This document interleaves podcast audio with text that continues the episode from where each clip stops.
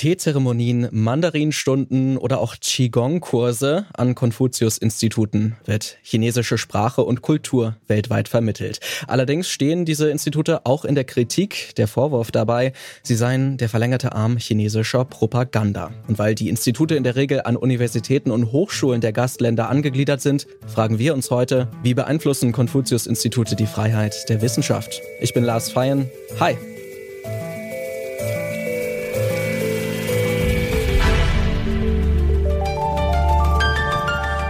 Zurück zum Thema.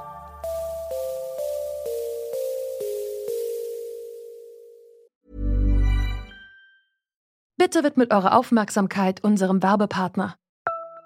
Die Suche nach geeigneten Mitarbeitenden kann viel Zeit in Anspruch nehmen, muss sie aber nicht unbedingt, denn man kann sich helfen lassen.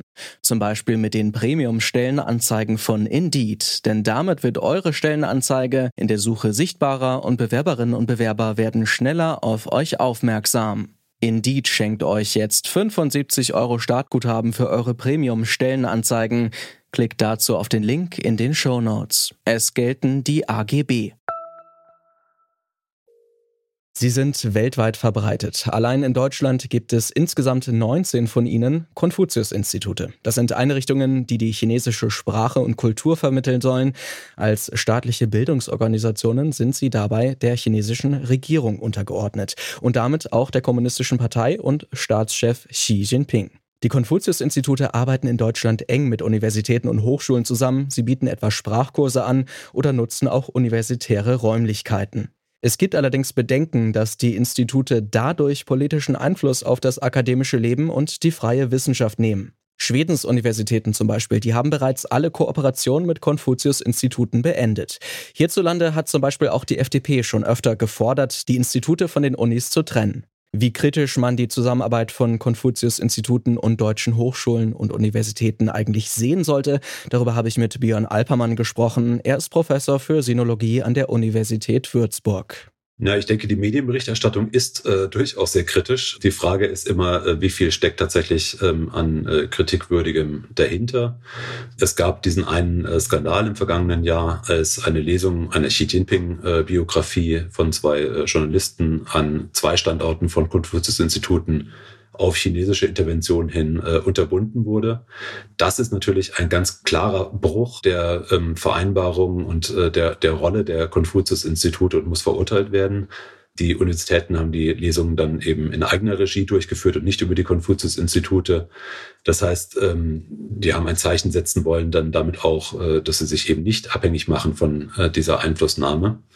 Davor gab es aber relativ wenig an äh, Vorkommnissen, wo ich sagen würde, da hat sich die chinesische Regierung oder Partei, die Kommunistische Partei Chinas, direkt in die Programmgestaltung der Konfuzius-Institute eingemischt. Das heißt, man muss da schon genau hingucken, wo beginnt äh, wirklich unliebsame Einflussnahme und ähm, was man zum Beispiel durchaus diskutieren kann, ist die Frage, ob diese Konfuzius-Institute unbedingt an äh, deutsche Partneruniversitäten gebunden sein sollen. Ich habe es ja eben schon gesagt, da gibt es durchaus äh, manchmal Abhängigkeitsverhältnisse, was die Sprachausbildung dann in den sinologischen Studiengängen anbelangt beispielsweise, äh, die ich auch als ungut betrachten würde. Aber ähm, das heißt nicht, dass in der inhaltlichen Ausbildung der äh, Sinologie-Studierenden ähm, von Seiten der KP irgendwie Einfluss genommen werden könnte. Ein Beispiel, wo vielleicht Einfluss genommen werden könnte, zumindest könnte man das denken, gab es ja auch an der Universität Göttingen und an der FU Berlin. Dort werden Professuren von Konfuzius-Instituten mitfinanziert, an der FU sogar mit knapp einer halben Million Euro. Die FU musste dann auch Lehrpläne, einen Bericht über die Arbeit des Lehrstuhlinhabers und eine Liste mit angeschafften Büchern vorlegen. Ähm, wie würden Sie das einstufen? Das scheint aber doch schon eine inhaltliche Einflussnahme zu sein, oder? Ja, das sind Stiftungsprofessuren, äh, die werden nicht direkt vom Konfuzius-Institut, sondern von der dahinterliegenden staatlichen ähm, Stelle zur Förderung der chinesischen Sprache, Hanban, finanziert. An der FU Berlin geht es um eine Stelle zur Didaktik des Chinesischen, äh, also eine Stelle, die sich mit der Sprachausbildung äh, im Chinesischen beschäftigt und die eine Anschubfinanzierung aus China bekommen hat für die ersten drei Jahre. Das heißt, da ist auch dann letzten Endes die Freie Universität Berlin die ähm, Hauptakteurin. Äh, das Auswahlverfahren für die Professur lief völlig ohne chinesische Einflussnahme ab. Ähm, der Lehrstuhlinhaber ist äh, auch in, aus meiner Sicht über jede Kritik erhaben, was äh, seine ähm, politischen äh, Einstellungen anbelangt. Und äh, es ist eben die Frage, ob schon allein äh, die Sprachausbildung, wenn, wenn da die chinesische Regierung sozusagen äh, über ihre Vertretung des Hanbans ähm, sich dann vergewissert, wofür das Geld ausgegeben äh, wurde, ob das schon eine Einflussnahme auf die äh, Forschungsfreiheit dann an der Freien Universität Berlin darstellt. Also auch da denke ich, man muss äh, wirklich genau hingucken und äh, darf nicht ähm, von vornherein sagen, überall wo chinesisches Geld drinsteckt, wird auch inhaltlich Einfluss genommen. Die Konfuzius-Institute, die sind also mehr als nur Teezeremonien und Sprachunterricht. Sie sind vielleicht wohl eher die Verbindung zwischen autoritärer chinesischer Politik und deutschen Hochschulen. Wie politisch die Kulturinstitute wirklich sind, das habe ich Andreas Fulda gefragt. Er ist Politikwissenschaftler an der Universität Nottingham.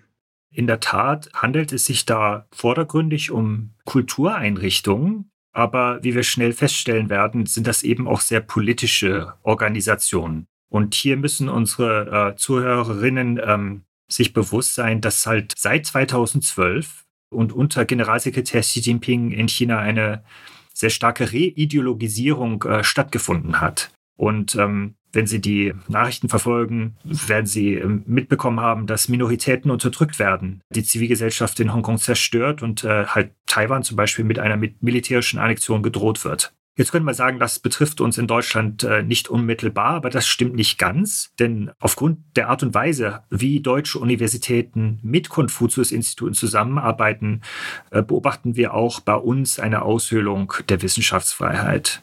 Und ähm, das wird auch in Berlin mittlerweile so wahrgenommen. Also Bundesforschungsministerin Karliczek hat noch äh, vor dem Regierungswechsel eingeräumt, dass diesen Konfuzius-Instituten in der Vergangenheit zu viel äh, Raum gelassen wurde.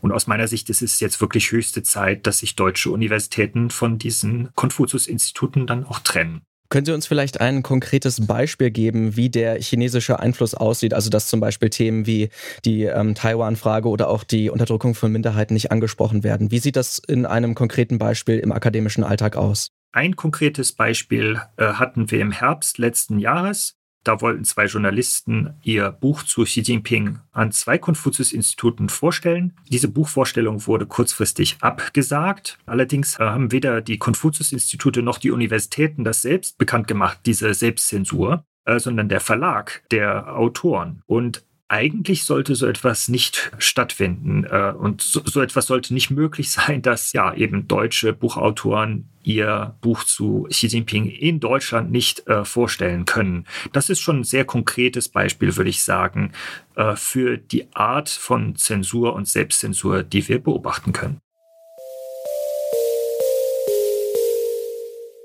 Das Goethe-Institut, das Institut Français oder auch der British Council. Die Idee von internationalen Kulturzentren, die wird von vielen Ländern umgesetzt. Aber diese Institutionen sind, anders als die chinesischen Konfuzius-Institute, nicht an Universitäten oder Hochschulen gebunden. Und das ist auch schon der springende Punkt. Wissenschaft muss im allgemeinen Interesse frei von Einflussnahme sein und auch bleiben. Besonders wenn der Einfluss von einem autoritären Staat wie China kommt. Dabei ist ein Verbot der Konfuzius Institute sicherlich nicht die Lösung, eine Trennung deren Arbeit von der akademischen Welt hingegen schon. Das war's von uns für heute. Redaktion dieser Folge hatten Anna Stöckbauer, Hanna Kröger, Rabea Schlotz und Charlotte Thielmann. Produziert wurde die Folge von Andreas Propeller. Charlotte Nate war Chefin vom Dienst und mein Name ist Lars Feyen. Ich sag Tschüss und Zaijian. Zurück zum Thema vom Podcast Radio Detektor FM.